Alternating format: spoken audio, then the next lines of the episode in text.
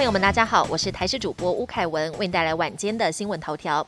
我国在边境拦截武力 BA. 点四、BA. 点五境外移入个案，面对十五号开始入境检疫三加四即将上路，也令外界担忧会不会让新的变异株更容易进入社区。目前指挥中心虽然在边境设下两大关卡，但医疗应变组副组长罗一军坦言，病毒迟早会进来，因为台湾不是采取滴水不漏的检疫措施。不过 Omicron 的亚型需要转换。预计要有几个月的时间，才有可能造成下一波疫情。继指挥官陈时中确诊后，指挥中心团队又有多人快筛阳性，包括发言人庄仁祥、医疗应变组副组长王必胜以及卫福部政务次长薛瑞元，快筛都呈现阳性。而副指挥官陈宗彦、机关署署长周志浩和副署长罗一军，快筛目前都是阴性，身体状况良好。外界也好奇确诊的官员会不会是同一个感染源？对此，周志浩表示，因为现在不进行疫调，也不鼓励一定要找出谁传染。给谁？重要的是把疫情防治做好。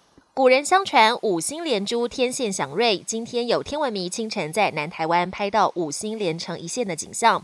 台北市立天文馆表示，大约每十年左右就会有一次水金火木土行星比较靠近的时刻。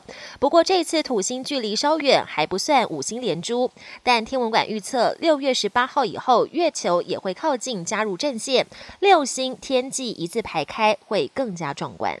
国际焦点：欧洲太空总署的盖亚计划常年透过在地球环绕轨道上的猎星望远镜观察并回传大量宇宙间的恒星数据。最近更建构出多达二十亿颗恒星的银河系地图，同时发现多达十万次的星震现象，造成恒星变形、放大或缩小，次数之多也让科学家相当惊奇。美国西部的知名景点黄石国家公园，当地时间十三号突然停止开放。公园管理单位表示，受到连日降下破纪录暴雨侵袭，引发黄石公园多处大淹水和发生落石坍方。当局立刻罕见宣布，即日起关闭园区，禁止游客入内。这也是黄石公园三十四年来再度全面封闭。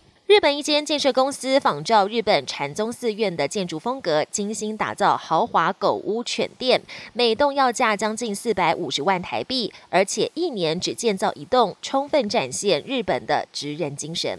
本节新闻由台视新闻制作，感谢您的收听。更多内容请锁定台视各节新闻与台视新闻 YouTube 频道。